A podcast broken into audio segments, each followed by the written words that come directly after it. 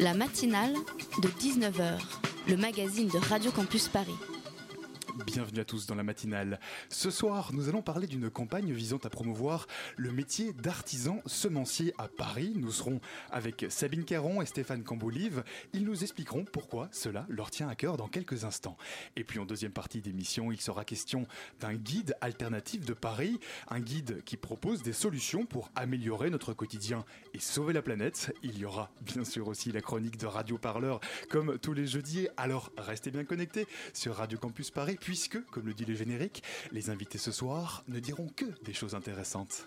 Aujourd'hui les amis on va parler des graines car les semences sont à la base de notre alimentation et un maillon capital dans le développement de l'humanité. Pendant 12 000 ans les paysans ont semé, collectionné, échangé librement leurs graines. Enfin ça c'était pendant 12 000 ans. Parce que depuis 1941 le maréchal Pétain a eu la bonne idée de créer un catalogue officiel des variétés qui a inspiré aujourd'hui le modèle du catalogue européen. Alors qu'est-ce qui dit ce catalogue? On veut savoir. Eh ben, il dit que la moindre variété, pour avoir le droit d'être vendue, doit y être inscrite. Elles sont répertoriées par leur nom, leurs caractéristiques génétiques et surtout leurs propriétaires. Parce qu'on pourrait penser que les graines appartiennent à la nature, mais en fait non. hein. Comme l'homme aime bien se prendre pour Dieu, il a décidé qu'il voulait exactement les mêmes plantes tout le temps. Il est comme ça, l'être humain. Les graines doivent donc passer des tests. Il y a même des spécialistes pour les recruter. Arrête Aujourd'hui, on va prendre les meilleurs d'entre vous. Je ne veux pas voir un maïs qui dépasse. Je veux voir la même taille, la même forme et surtout la même couleur de partout. Artung Ici, nous ne cherchons pas la biodiversité, mais le rendement et la productivité. Ist das verstanden? J'ai dit, ist das verstanden? Parce que tu comprends, c'est important pour les industriels d'avoir des tomates identiques. Parce que si elles font 5, 8 ou 10 cm de diamètre, après c'est relou. Elles rentrent pas dans les cajots, voilà. Ça, ça ne ressemble plus à rien, voilà ça. Bah ouais, ça ne ressemble plus à rien. Vous écoutiez il y a un instant un extrait euh, d'une vidéo de la chaîne YouTube euh, La Barbe. Et justement, ce soir, on parle de graines avec euh, Sabine Caron et Stéphane Cambolive. Bonsoir. Bonsoir. Alors, Sabine Caron, vous êtes co-directrice de Minga, euh, de Minga, pardon. Stéphane Cambolive, vous êtes entre autres euh, le vice-président de l'Alliance des cuisiniers de Slow Food France. Avec moi euh, aussi en studio, Gabriel de la rédaction de Radio Campus Paris. Bonsoir. Euh, alors, on, euh, Sabine Caron, Stéphane Cambolive, euh, on, on s'inquiète souvent de la qualité des légumes qu'on mange. Euh, vous, allez plus loin, euh, tous les deux, puisque la question que vous vous posez, c'est d'où vient la graine euh, du légume Pourquoi est-ce que la graine est aussi importante, finalement? Alors, vous vous regardez, qui veut Oui, prendre la parole en premier Je ne pense personne. Sabine- Caron. D'accord, ok. Stéphane Non, la graine est importante parce que, bon, déjà, euh, elle est déjà la base de euh, avant le avant qu'il y ait le légume, il y a la graine donc. Et nous, on met un point d'honneur sur ce sur la graine parce que euh, la graine de semence paysanne, euh, parce que elle a euh, elle, fait euh, ah, excusez-moi. Oh, oh, Alors, vous, vous- alors pour, être pour être très concret, vous vous êtes notamment euh, vous êtes notamment cuisinier, hein, parce que je vous ai présenté euh, notamment comme euh, euh, responsable de Slow Food France, mais vous avez toute une série de, de, de, de casquettes. C'est pas exact. Alors, du coup, je corrigerai Ah. ma fiche. Autant pour moi. Euh, mais donc vous, vous, vous êtes aussi dans la pratique. euh, Donc du coup, par exemple, en tant que cuisinier, qu'est-ce que ça change d'avoir une bonne ou une mauvaise graine? Euh, en fait, bon, c'est les légumes qu'on travaille au quotidien. Et euh, oui, il y a une différence tout à fait significative entre euh, un légume issu de semences paysannes et euh, un, un autre qui est issu plutôt de l'agroalimentaire euh, banalisé, quoi, en général. Euh, en termes en termes déjà de, de goût, d'aspect et, euh, et, de, et de nutrition, hein, c'est totalement différent, en fait. Vous avez du coup fait une campagne pour euh, promouvoir les, les graines et semences paysannes. Euh, euh, ouais, paysannes. Et comment elle va, comment elle va se passer cette campagne? Qu'est-ce qui, elle, est- elle, est, elle est en place depuis septembre? Qu'est-ce que, Ouais, en quoi elle va consister? Elle a commencé hein, dans le cadre de la fête de la gastronomie, effectivement le 24 septembre dernier, et on l'avait prévu à la base pour trois mois. Elle va durer en fait jusqu'à la fête du travail, jusqu'au 1er mai. On a choisi une belle date de clôture. Euh, elle se passe comment? Alors déjà, c'est... euh, Enfin, cette campagne, c'est déjà une coopération d'acteurs investis dans la filière alimentaire. Donc, entre des artisans de semenciers, des cuisiniers membres de l'Alliance, donc, et euh, des membres de Minga, hum, qui est donc une association qui fédère euh, différents personnes, enfin voilà, qui à titre professionnel sont engagées. Donc du coup, c'est déjà cette campagne, c'est déjà renforcer finalement ces coopérations, les amplifier. Et Sabine Caron, voilà, c'est ça. J'allais vous demander quel est l'objectif de cette campagne. Le but, ben, précisément, c'est de pouvoir mobiliser d'autres professionnels, alors qu'ils soient professionnels ou citoyens. Donc voilà, ça va du jardinier amateur au restaurateur, au bistrot du coin, au ou même il y a un théâtre, une petite salle qui, euh, qui est partenaire de la campagne et ils diffusent des kits promotionnels qui sont une accroche en fait pour pouvoir parler euh, de la campagne avec 50 sachets de semences de, de paysannes, semences paysannes. D'accord. Vous l'avez, vous venez de le dire d'ailleurs, il y a énormément de corps de métier qui sont engagés dans votre campagne. Mm. pourquoi est-ce qu'il y en a autant? Pourquoi est-ce que ce dont cette campagne traite, elle intéresse un jardinier, mais aussi un cuisinier? Pourquoi?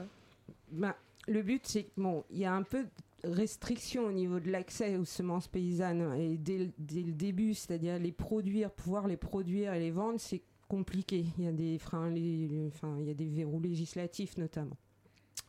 Néanmoins, il y en a qui le, font. C'est quand même possible de cultiver des légumes et de les vendre. Les semences, c'est plus compliqué, mais les légumes, c'est possible. Euh, donc, euh, et il y a de plus en plus de personnes, enfin voilà, du euh, consommateur final au cuisinier, à l'épicerie, enfin voilà, qui ont envie de diffuser de la qualité, voilà, de la qualité. Donc du coup, bah, ce qui les intéresse, c'est de se dire, ouais, moi, même si je vends que trois produits de semences paysannes dans mon épicerie, eh ben, je voudrais pouvoir le faire plus. C'est une ambition que je veux défendre voilà, et je le fais avec d'autres. Alors du coup, euh, rentrons dans, le vif du sujet. Vous, votre, ce que vise votre campagne, c'est de promouvoir le métier d'artisan semencier. Euh, concrètement, c'est quoi un artisan semencier? Un artisan semencier. De nouveau, un artisan semencier, c'est euh, un agriculteur qui qui prélève sur sa récolte des graines qu'il va retravailler de manière à pouvoir les replanter l'année suivante. C'est un renouvellement d'une plantation quelque chose qui existe depuis la nuit des temps, quelque part. Et ce métier aujourd'hui, il est menacé quelque part? Il est menacé parce que, euh, en gros, la, semence euh, aujourd'hui, celle qui est vendue euh, par, par, ouais, par des catalogues, c'est une semence qui a une durée de vie d'une seule, une, seule floraison, quoi, une seule évolution, c'est tout. Quoi. Après, il faut l'acheter à nouveau. Et donc, c'est. en gros, ça concerne la, semence dont, je vous parle, qui s'appelle la semence hybride F1. C'est celle qui, euh, qui, qui, envahit tous nos, euh, ça, nos commerces. C'est ce que voilà, les multinationales. Ouais, tout à fait. C'est le truc qu'on retrouve le plus souvent dans nos assiettes. Donc on n'est plus vraiment propriétaire, entre guillemets, de, on est dépendant aujourd'hui euh, pour la production de légumes de, multinationales, de brevets qui sont déposés. Et, alors du coup, pourquoi promouvoir ce, ce métier d'artisan semencier? C'est pour qu'il y en ait plus, davantage de personnes qui s'investissent dans cette filière? C'est ça. Ah oui. ouais, mais c'est voilà. Je fais les questions. en fait, euh, je crois que c'est un, métier que quelque part qu'on a oublié. Euh, et donc, euh, voilà, il y a des, artisans agriculteurs, artisans semenciers qui défendent ça. Et voilà, je crois que nous, c'est important dans nos métiers qu'on soit un relais, en même temps un vecteur pour pouvoir diffuser ce métier. Et puis en même temps, l'idée, c'est de nourrir un peu mieux avec euh, de manière assez juste et puis euh, quelque chose de, bon, quoi, quelque chose de sain. Euh, voilà, je crois que ça importe tout le monde de manger de manière saine. Mais pourquoi est-ce qu'il y en a, il y en a pas assez? Est-ce qu'ils se sont fait Qui est-ce qui a remplacé ce métier d'artisan semencier? On, vous, entend soupirer. le travail, de sélection et d'adaptation et d'évolution des graines est finalement sorti des champs et du cadre des fermes, euh, enfin voilà, avec, disons, pour faire vite, l'industrialisation de l'agriculture. Donc elle est rentrée surtout dans les laboratoires, les grands laboratoires. C'est là qu'on voilà, on a développé des semences euh, plus stables, euh, enfin, plus homogènes. Et, voilà. Donc du coup, l'agriculteur, enfin ou le paysan, enfin, a perdu le savoir-faire et il avait beaucoup d'autres choses à faire pour tenir son exploitation. Euh, voilà, c'est une activité qui lui a été un peu, euh, il en a été dépossédé d'une certaine manière. Donc du coup, depuis, et il y a toujours eu, mais certains qui ont fait une spécialité maintenant, et c'est des artisans semenciers, de, de, de, de, sélectionner, reproduire, adapter, faire évoluer, renforcer des fois des semences anciennes qui ont qui ont été euh, justement, elles sont sorties des champs. Donc à un moment Ça n'existait pas euh, avant ce métier d'artisan semencier C'est c'est récent? Il était il était a priori surtout couplé avec l'activité paysanne et de maraîchage ou c'est- enfin voilà c'était couplé finalement euh, aux autres activités agricoles. Euh, et c'est aussi pour ça qu'on a du mal à le reconnaître en tant que métier. Parce qu'à un moment donné c'est voilà on a on a dans l'esprit et c'est un des buts d'ailleurs enfin voilà que le maraîcher produit ses graines et les re- etc de cycle en cycle c'est le but, c'est vraiment euh, voilà. Mais néanmoins, pour produire beaucoup de variétés et monter en quantité, il faut que des gens se spécialisent. Il y en a certains, et ils sont trop peu nombreux, ils ont envie de transmettre leur métier, d'évoluer dans leur métier.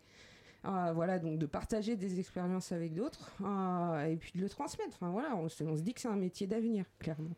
Mais euh, du coup, ce métier d'avenir, il s'opposerait au fait que là, en ce moment, il y ait euh, toutes ces industries euh, d'agrochimie qui, euh, elles, proposent des, des graines, des super graines qu'on ne peut utiliser qu'une seule fois, qui créent des, des, des légumes euh, super puissants, tout beaux, tout... Forcément, c'est forcément une opposition, c'est forcément un combat. Il y a, il y a une question de, ra- de rapport de force et d'intérêt divergent. Clairement, on n'a pas le même projet de société non plus. Et puis surtout, c'est des semences dont, euh, enfin là, les artisans semenciers, être artisan semencier, c'est pas s'approprier la semence. Il n'y a pas de titre de propriété et, euh, qui sont déposés sur des variétés population. On appelle ça des variétés population. Voilà, pas seulement des semences Et ce paysannes. rapport de force, il se construit depuis longtemps? C'est quelque chose euh, ou c'est quelque chose, une sonnette d'alarme qu'on vient tout juste de tirer? Ou est-ce que c'est vraiment un truc que vous construisez depuis longtemps? C'est un peu le but de la campagne. D'accord. C'est vrai, c'est vrai, c'est ça en fait. Non, c'est, oui, c'est en gros, c'est un peu sonnette, sonnette d'alarme. Il y a, on a envie de, que ce soit largement euh, euh, annoncé, euh, largement diffusé. Et il y a combien aujourd'hui environ de. Est-ce que vous avez un peu une idée de combien il y a d'artisans euh, semenciers euh, en Ile-de-France? En Ile-de-France, Ou en France, hein, si vous avez des, des chiffres nationaux. nous, de ceux qu'on connaît, qui sont mobilisés, qui, euh, enfin, avec qui on est en lien, euh, ils sont six établissements semenciers qui regroupent chacun, je pourrais pas dire exactement le nombre de producteurs, enfin, du coup, euh, qui sont liés à ces, qui travaillent en réseau comme ça, euh, dans chaque établissement. Je dirais peut-être, je, je voudrais pas dire des bêtises, il faudrait les vérifier euh, chez les membres de l'OPAS, l'organisation professionnelle des artisans semenciers européens, mais eux, ils sont six et ça, je sais pas, il y a au moins une centaine de producteurs et sûrement plus par établissement, euh, voilà, qui travaillent en réseau.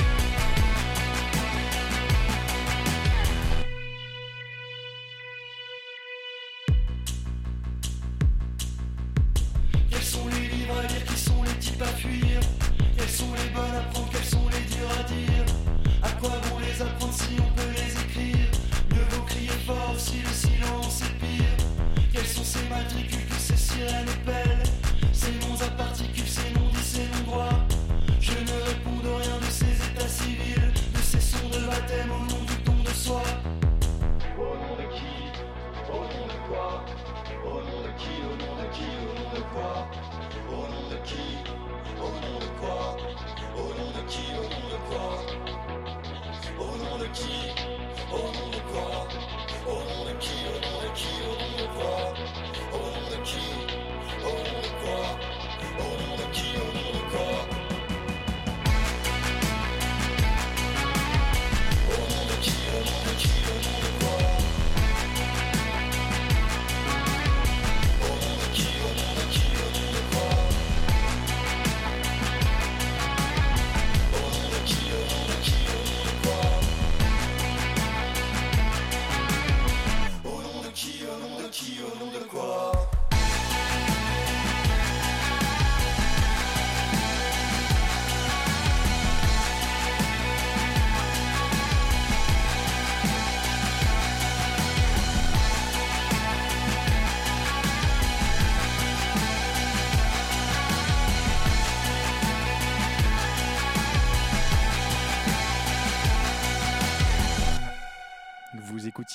de quoi de Lothar sur Radio Campus Paris.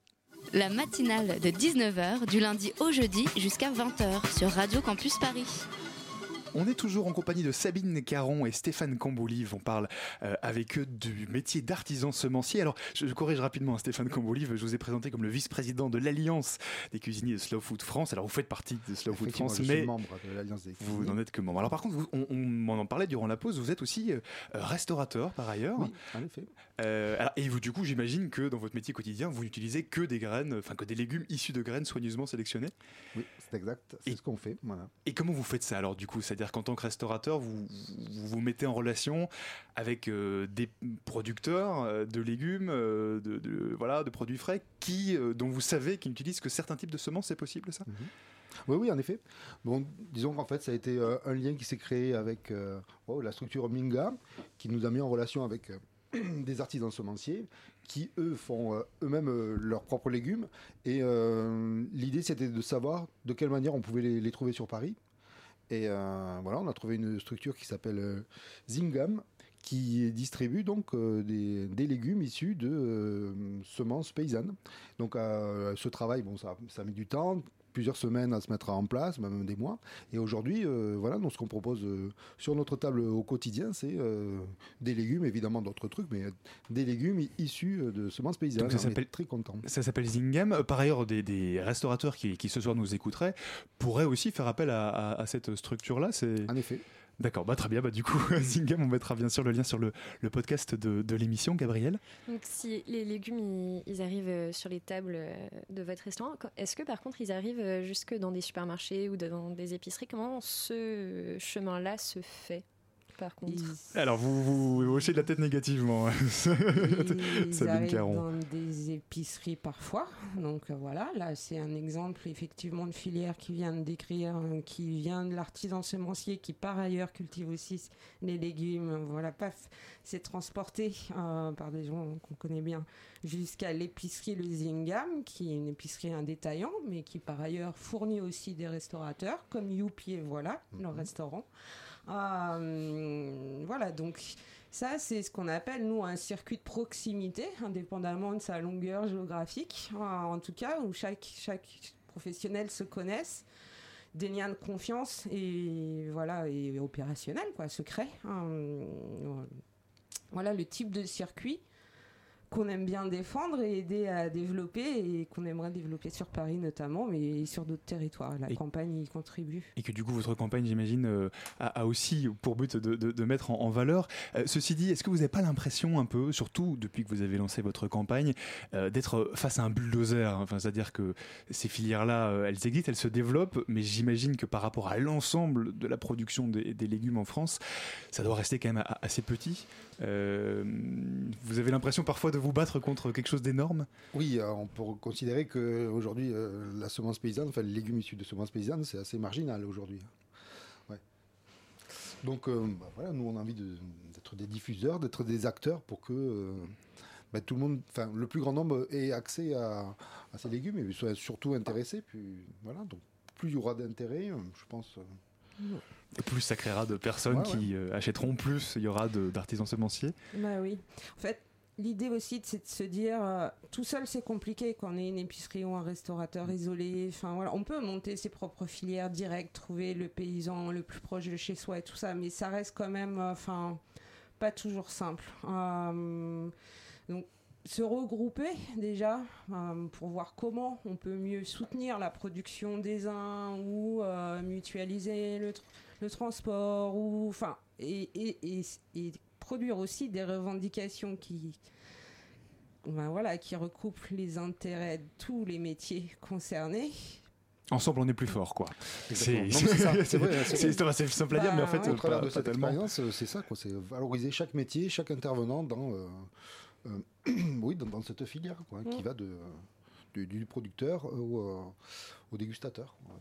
Vous le dites, c'est pas facile. Euh, justement, je me demande, avoir accès à ce type de, produits, de légumes, euh, on n'est pas franchement tous égaux face à ça. Manger bio, souvent, parfois, enfin, ça peut coûter plus cher. Est-ce que ça aussi, c'est quelque chose contre quoi vous souhaitez lutter? Que ce soit déjà plus accessible en nombre, mais aussi juste en coût, je pense notamment, et voilà, à tout le monde.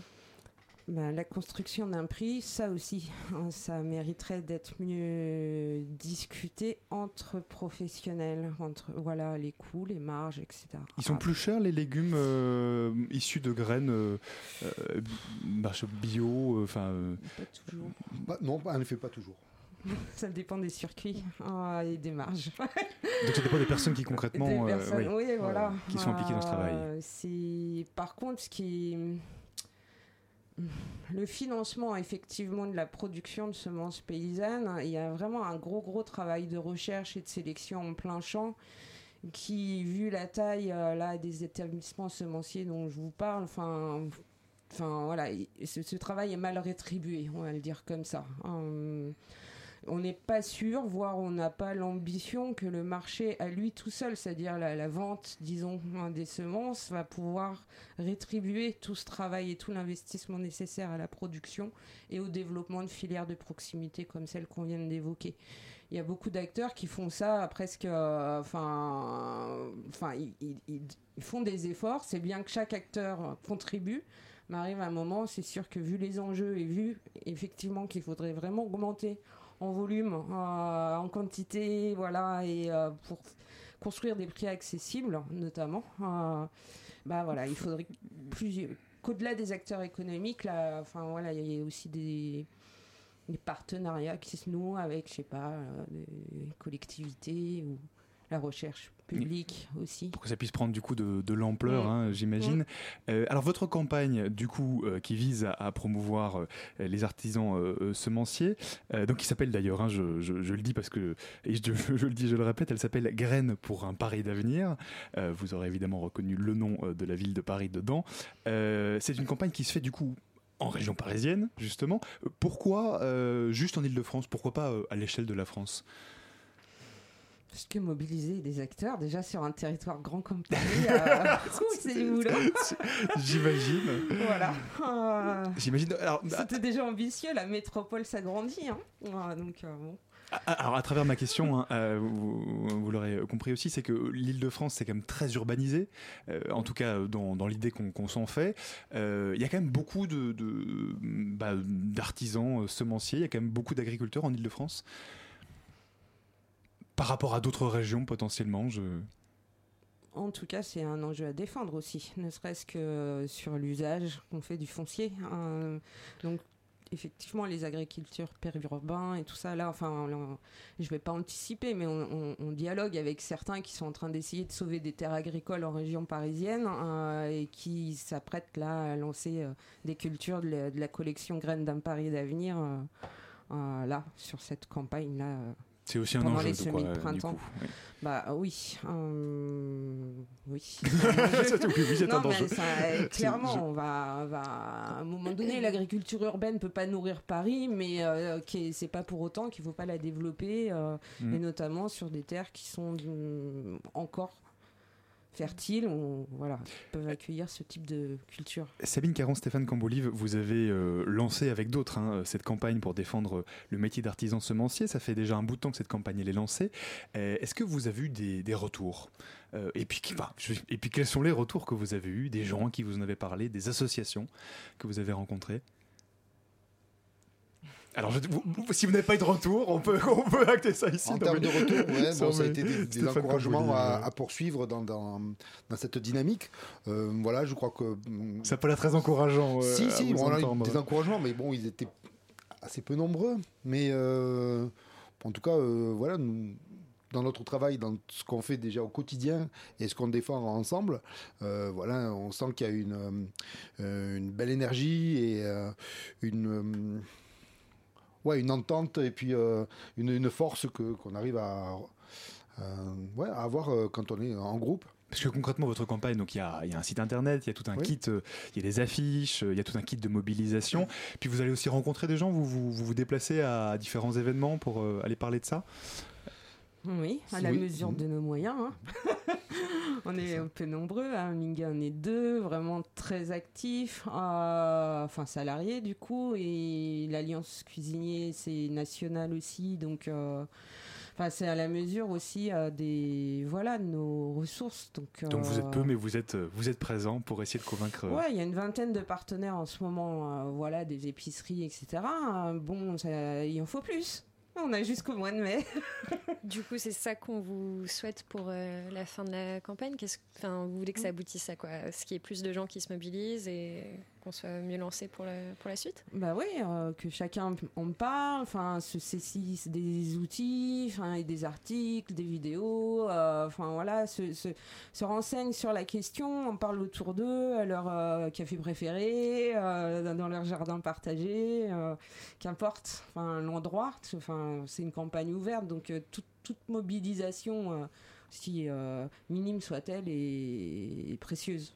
Sabine Caron, Stéphane Camboulive, merci beaucoup d'être euh, venu nous parler ce soir. Je rappelle que votre campagne s'appelle Graines pour un pari d'avenir. On mettra bien sûr toutes les informations dans le podcast de l'émission. Merci, à vous. Merci.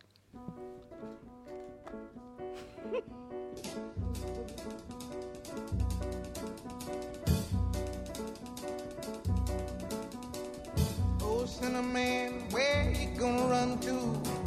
Cinnamon, where you gonna run to? Where you gonna run to? All on that day, will I run to the rock? Please hide me and run to the rock. Please hide me and run to the rock. Please hide me, Lord, all on that day. But the rock cried out. I can't hide you, the rock cried out. I can't hide you, the rock cried out. All on that day. I said,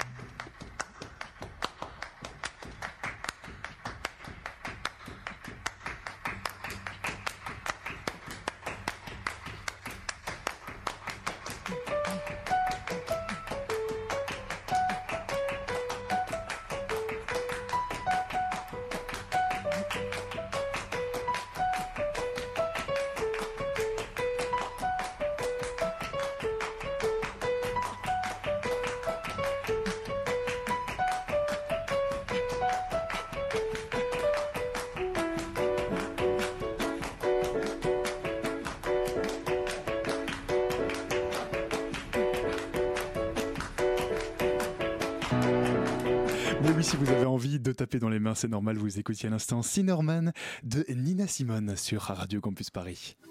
La matinale de 19h sur Radio Campus Paris.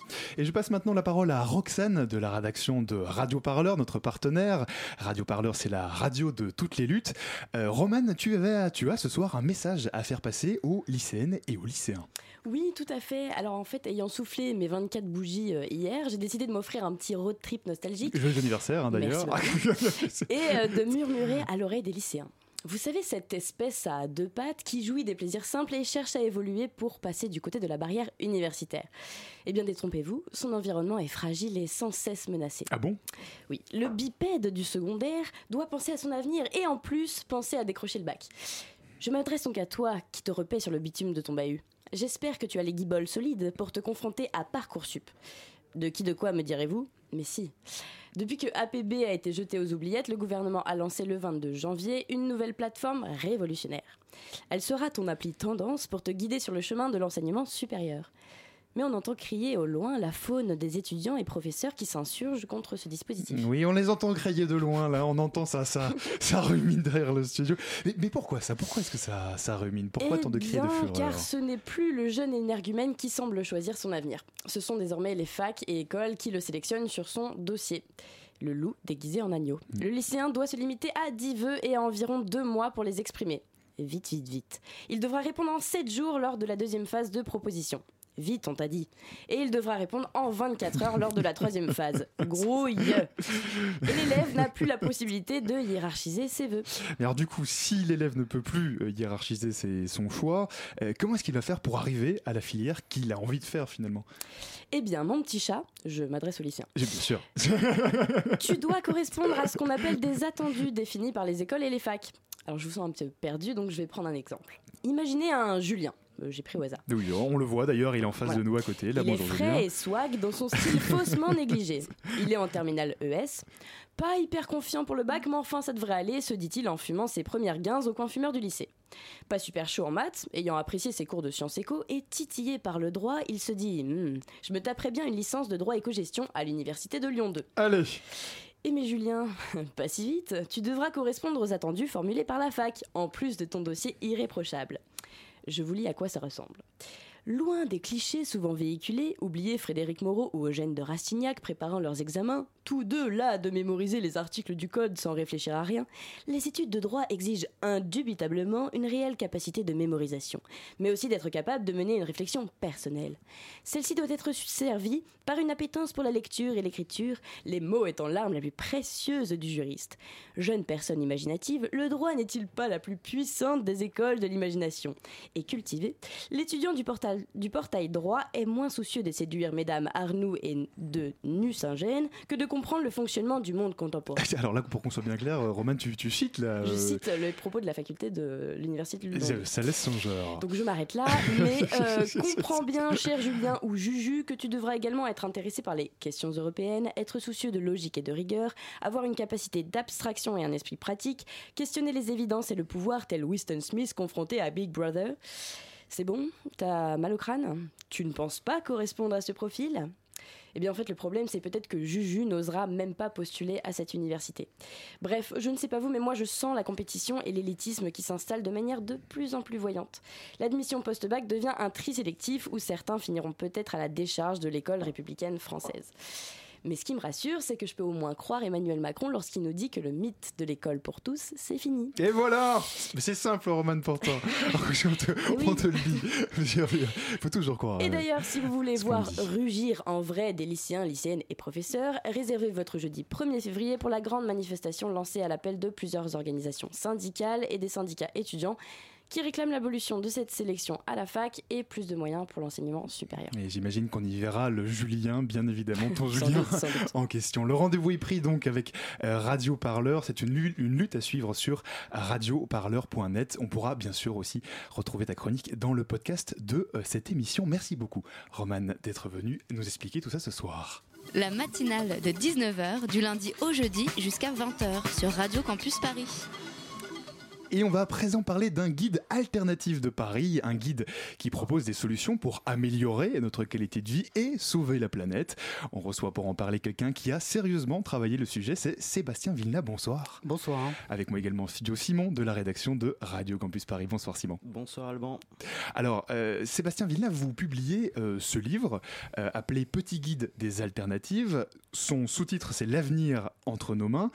Alors du coup, à vous lire, euh, rien n'est encore perdu, on peut encore sauver la planète? Bien sûr. L'avenir est entre nos mains. On peut le faire. Et au lieu d'être euh, spectateur, il va falloir être acteur. C'est surtout ça. Donc ce guide, euh, voilà, c'était ça. C'était au lieu d'attendre que ça se passe, que peut-on faire? Donc j'ai voulu mettre en avant ce qui était possible de faire dans 25 domaines différents. Alors ce livre, si j'ai bien lu, il vous a pris un certain temps, vous a pris euh, quasi plusieurs années à étalé écrire. sur 8 ans. ouais. Sur 8 ans, pourquoi autant de, de temps? Euh, je l'ai commencé quand j'ai travaillé en tant qu'animateur dans un collège. euh, J'avais un atelier écologie, donc on a commencé des expos. Et le problème, c'est que j'étais fonctionnaire, donc j'ai un devoir de réserve. Je ne voulais pas mouiller entre guillemets la mairie euh, avec ce que j'allais mettre dedans, donc j'ai continué, continué à faire des recherches. Et en fait, le nombre de chapitres aussi a vraiment évolué parce qu'il y en avait 12 au départ, et finalement, j'ai voulu parler de tout ce qui nous touche au quotidien. Donc c'est pour ça qu'il y a 25 chapitres et que ça a pris autant de temps. Il y a 8 ans déjà, vous avez l'impression que la question de l'environnement, de l'écologie était déjà aussi présente qu'aujourd'hui? En tout cas, pour les générations plus jeunes que moi, parce que j'ai 40 ans, euh, je pense que vous êtes beaucoup plus au fait de ce qui se passe au niveau écologique et des problèmes environnementaux. Je pense. Enfin, vous êtes sensibilisés plus tôt que moi, j'ai pu l'être. Et en tout cas, je rencontre de plus en plus de personnes, en tout cas, qui, qui ont vraiment envie de changer les choses. Et il y a de plus en plus de connexions avec ces gens-là. C'est ce que je ressens en ce moment. Euh, ce qui est intéressant, c'est que vous, euh, vous partez, euh, enfin, on, voit que vous vouliez à la base parler de, de sujets essentiellement écologiques, mais on voit aussi que dans votre, dans votre guide, il y a aussi des sujets plus politiques comme les modes de gouvernance ou les médias. Comment vous êtes arrivé à ouvrir sur, sur ce champ-là C'est venu naturellement? En fait, voilà, pour définir un peu les chapitres, je me suis basé sur les 14 besoins fondamentaux de Virginia Anderson, qui était une infirmière américaine, que j'ai découvert pendant mes, ma formation d'auxiliaire de puriculture, parce que je suis de formation auxiliaire de puriculture, entre autres. Et je me suis dit, bon, en prenant ça comme départ, qu'est-ce qui nous touche tous les jours? Et c'est pour ça qu'il y a 25 chapitres. Et je peux parler aussi de prison, de solidarité, de médias, parce que c'est super important. On voit que les médias, les gros médias sont entre les mains des puissants. Donc euh, voilà, il fallait montrer qu'il y en avait d'autres aussi, qu'on pouvait prendre des informations autres que sur certaines chaînes et certaines radios. Euh, les modes de gouvernance, parce qu'il y a beaucoup, beaucoup de choses qui existent. Et euh, euh, que ce soit le village de Saillant dans la Drôme, que ce soit Alternatiba, que ce soit le mouvement des villes en transition, il y a énormément de choses qui existent. Donc franchement, euh, il faut, on peut se bouger, il y a beaucoup de choses qui existent, il faut juste qu'on apprenne à se parler, à se dire bonjour et partir sur le collectif, parce que seul on peut rien faire en fait. Alors bonjour du coup, sur Sébastien Vilna.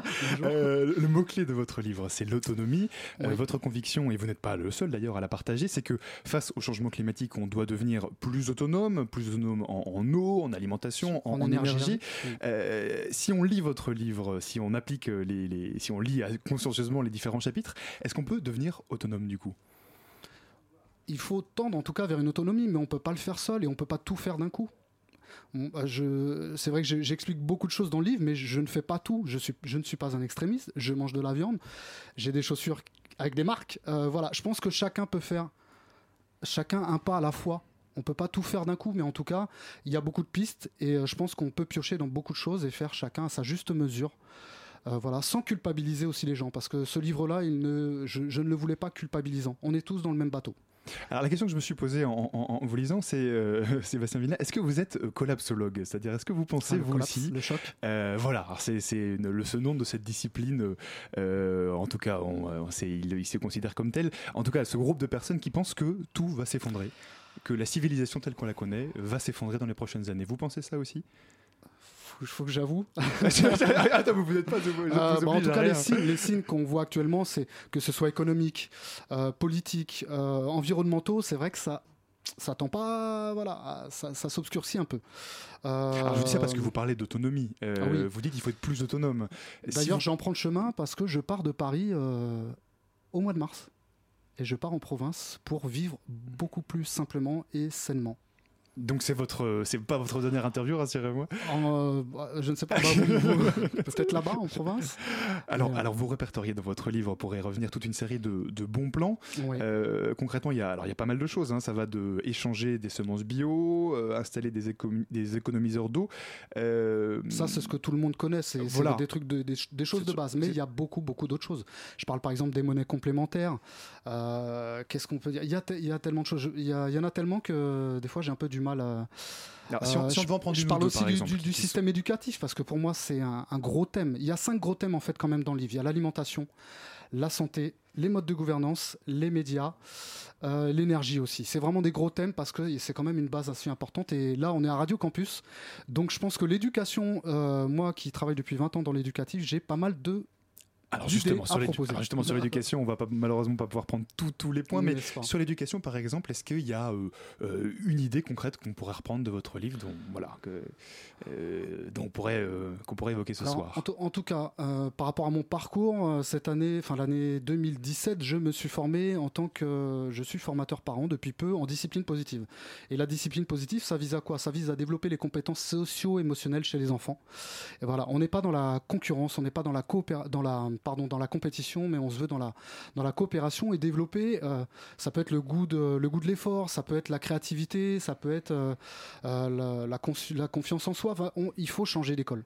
Il faut changer d'école. Mais ça veut dire façon. quoi concrètement changer l'école Ce que vous proposez Il faut, dans- c'est, ah, voilà, il y a beaucoup de choses dans le livre parce que j'ai mis en avant tous ces, tous ces gens qui œuvrent pour ça, que ce soit Céline Alvarez avec les méthodes Montessori, Freinet, qui existent bien sûr depuis bien des années, mais remettre plus de musique, plus de place euh, à l'artistique. euh, je sais pas que les profs mangent avec les élèves, par exemple, parce que si on prend les modèles de l'école en Suède, en Finlande ou tous ces pays nordiques, ça n'a rien à voir. On est vraiment à la bourre, quoi, en France. On est assez conservateur en France, quoi. Et euh, c'est pour ça. Donc vous pensez euh, que l'éducation à l'école est complètement dépassée aujourd'hui ou euh, est-ce que avec par exemple ce que vous venez de, décrire, peut-être plus de musique ou enfin plus de plus d'éducation artistique, est-ce que ça peut se faire en dehors de, de l'école et et l'éducation classique par exemple ça deviendra un complément Alors, ou- euh, alors, j'ai eu la chance dans mes boulots de travailler avec des coordinateurs euh, réseau d'éducation prioritaire à Champigny, je les salue, avec des directeurs d'école de la cité euh,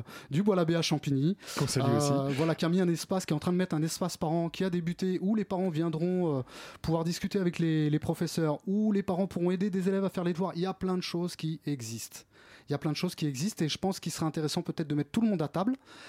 Ça veut dire tout le monde à table, ça veut dire les professeurs, ça veut dire les surveillants, ça veut dire les directeurs, mais ça veut aussi dire les parents d'élèves et surtout, s'il vous plaît, les élèves. Parce que c'est Les premiers à concernés. eux, c'est les premiers concernés, ce sont les premiers concernés. Donc demandons 11 élèves. Et peut-être que ça ira mieux. La mat- Ah bah merde, shit. I'm sorry. On lance la musique, c'est parti.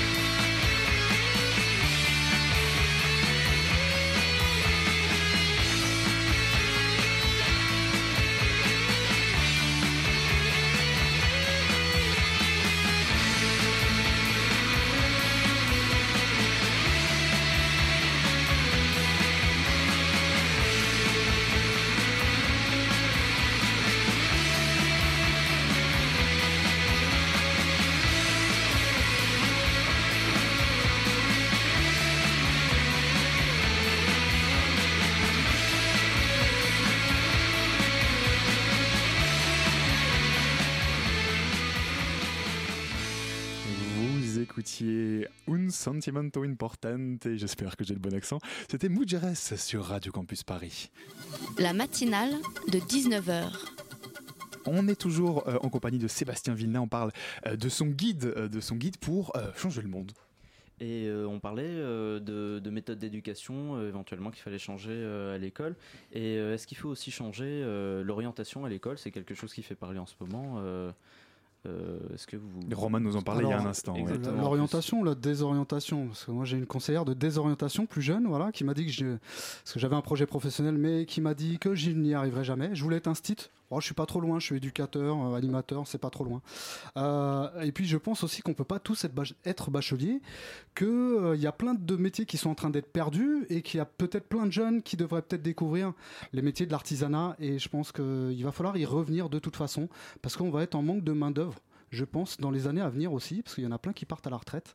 Et je pense que les métiers manuels, il va falloir peut-être les valoriser. Et euh, je vous invite aussi à découvrir euh, Howard Gardner, qui est un pédagogue américain, qui parle des intelligences multiples. Nous ne sommes pas faits tous pour la même chose. Euh, moi, les langues, c'était mon truc, j'aimais bien les langues étrangères. On n'est pas tous faits pour la même chose, et le problème avec l'école, c'est, comme vous le savez, c'est qu'elle formate. Donc, je pense qu'il y a une vraie révolution à faire dans le système scolaire. On a juste à peut-être regarder ce qui se passe dans les pays voisins.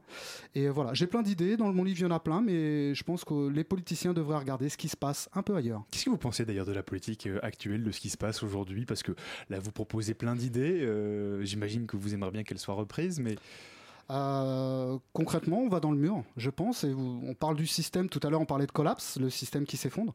On- C'est un système, c'est un système économique. Donc, qui dit système dit la fin d'un système. Un système vit, grandit et meurt. Donc, je pense que le système capitaliste va se terminer et qu'il va falloir anticiper. Je compte énormément sur les citoyens parce que on n'a plus grand chose à attendre euh, des politiciens, à part certains quand même qui essayent de faire pas mal de choses. Euh, voilà, il y en a un, un petit peu encore, mais je pense que nous, en tant que citoyens, nous pouvons être comment dire, porteurs de, ce- de cette nouvelle société, il faut se mettre ensemble. Je le rappelle, la force du collectif. D'ailleurs, euh, j'ai eu la chance de monter une association avec des amis sur Arcueil, là où je, réside, et ça marche, c'est du tonnerre de Dieu. Voilà. Est-ce que justement, en plus de, ce guide des alternatives, pour faire entendre euh, justement cette volonté aussi que euh, que vous avez, que j'ai l'impression que vous avez, que, le peuple doit aussi reprendre un peu, reprendre un peu la main. Est-ce que vous avez d'autres initiatives prévues ou Personnellement.